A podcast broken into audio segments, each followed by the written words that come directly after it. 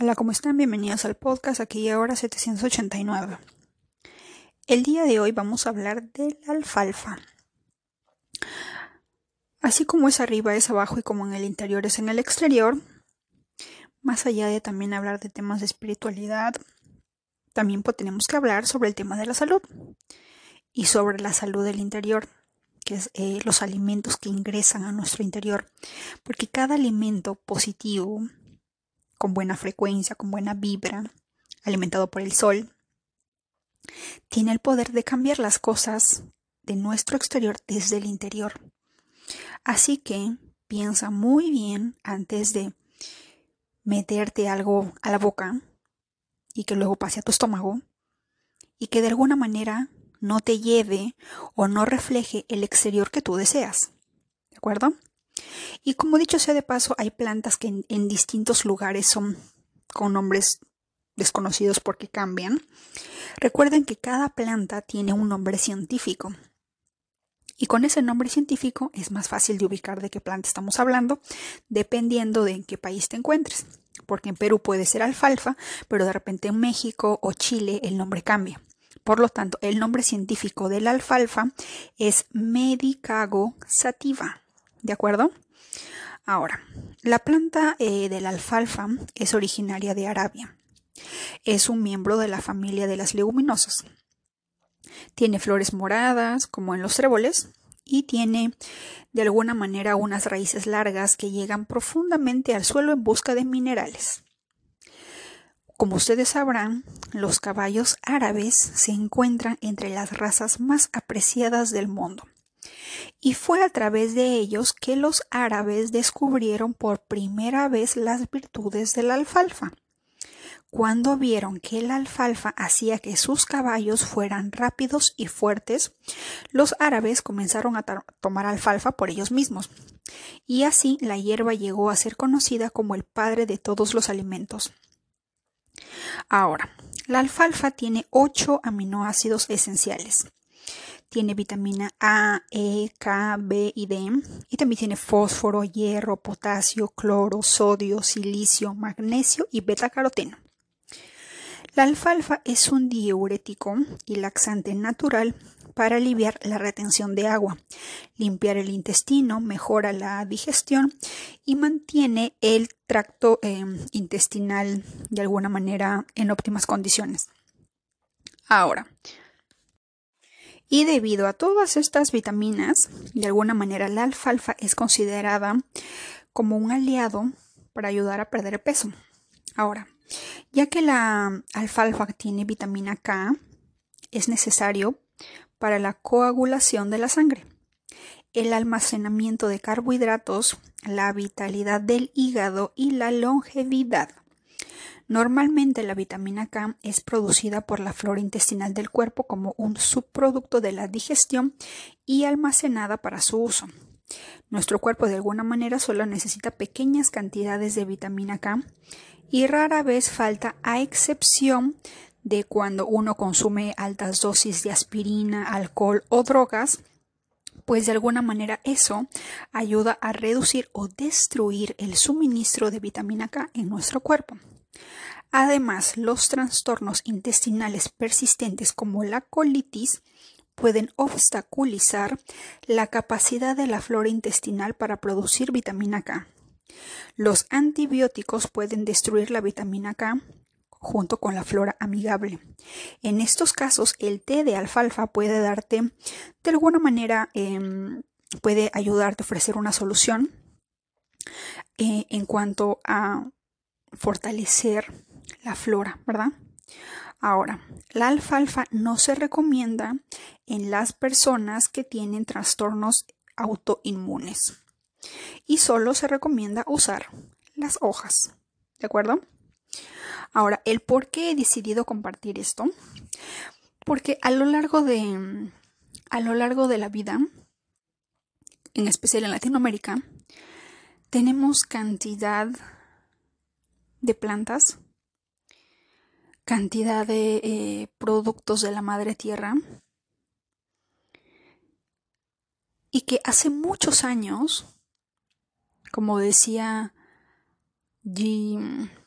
un hombre de África que ahora vive en Estados Unidos y que se dedica al, al negocio de alguna manera de productos naturales. Y él decía que hace muchos años, cada una de las pastillas que nosotros consumimos hoy en día, hace muchos años estas se hacían de plantas. Cada medicina proveía de las plantas, de la tierra. Pero en algún momento las industrias dijeron, pero podemos fabricar nuestras propias medicinas. Y eso fue lo que hicieron. Pero obviamente, esas medicinas, al no venir de la madre naturaleza, lejos de causar salud, ustedes ya saben qué es lo que causa, ¿verdad? Y fue de alguna manera nuestra ignorancia, por no decir otra cosa, en la que creemos o confiamos de repente en estas industrias en las que podemos creer que podemos sanar, pero más allá de sanar es simplemente ponernos una curita momentánea y no llegan a la raíz del problema, ¿verdad? Entonces, es hora, de alguna manera, de volver a esos eh, orígenes, a esas raíces, a esas eh, recetas de la abuela, a ese conocimiento ancestral que cada uno de nosotros poseemos, pero que lo hemos olvidado a lo largo de los años, ya que nos han lavado el cerebro con promociones, ofertas, propagandas y recomendaciones con personales o profesionales de la salud, que a veces uno porque creemos que ha estudiado y que ha, eh, se ha esforzado por llegar a donde está, pues de alguna manera uno debe de creer en su palabra, ¿verdad? Pero muchas veces cada profesional de la salud, a, pesar de haber hecho un acuerdo o un pacto de alguna manera de cuidar o de velar por la salud de sus hermanos, pues lastimosamente a veces no es así.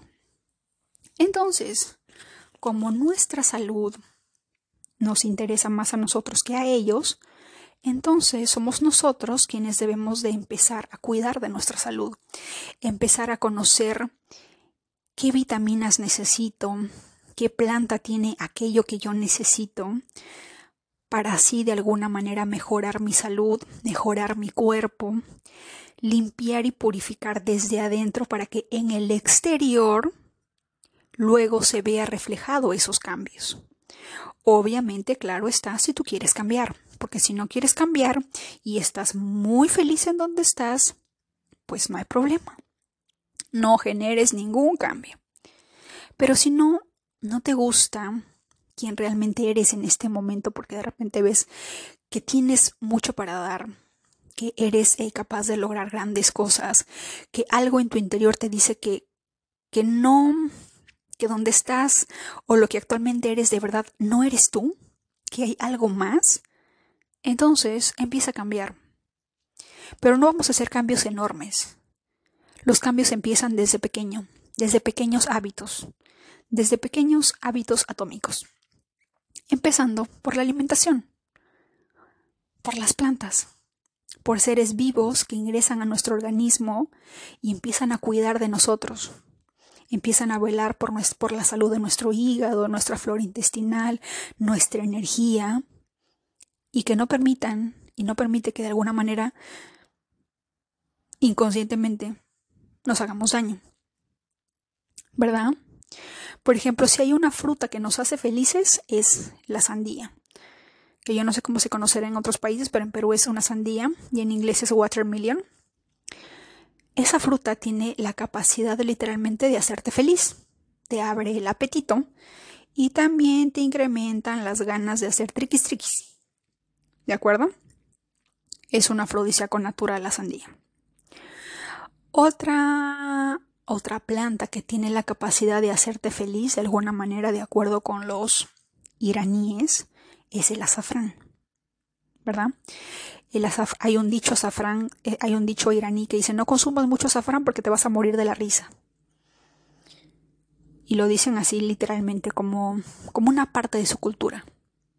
Como una, como una frase mexicana en la que nosotros decimos lo que te choca, te checa ellos utilizan pues no, no consumas tanto azafrán que te vas a morir de la risa. Algo así. Y si lo dicen es por algo. Está en su cultura, está en su historia. Y si lo investigamos bien, pues el azafrán es de color rojo. ¿El rojo qué es? tiene el amor, la pasión, ¿verdad? Eso representa el rojo, la energía vital de uno, el chi, ¿verdad? Así que la sandía también tiene color rojo. El rojo es energía. ¿Verdad? Así que de alguna manera el color, lo que las otras personas dicen al otro lado del mundo, lo que los estudios dicen, lo que uno experimenta en sí, de alguna manera eh, uno es eh, consciente de que cada fruta, cada planta, cada alimento tiene el poder literal de cambiar desde el interior, desde tu interior, el exterior. ¿Verdad? ¿De acuerdo? Así que vamos a tener nueva temporada de plantas. Vamos a ir aprendiendo sobre las plantas, sus beneficios.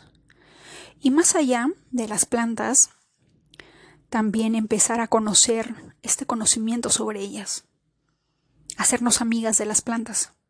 Así como las personas de a partir de 30 años que empiezan a tener, en vez de mascotas, prefieren sus plantas, algo así. Y cada una de esas plantas ofrece una solución a algo. Te ofrece salud, te ofrece bienestar. Existe la aromaterapia, por ejemplo, en la que diversas se juntan diversas esencias de diversas plantas y nace un aroma pero deliciosísimo y que tiene el poder de cambiarte el estado de ánimo Igual cada planta posee algo en sí en su interior que cuando lo consumes empieza a cambiar cada parte de ti. ¿De acuerdo? Eso es todo por hoy. Que tengas un excelente día.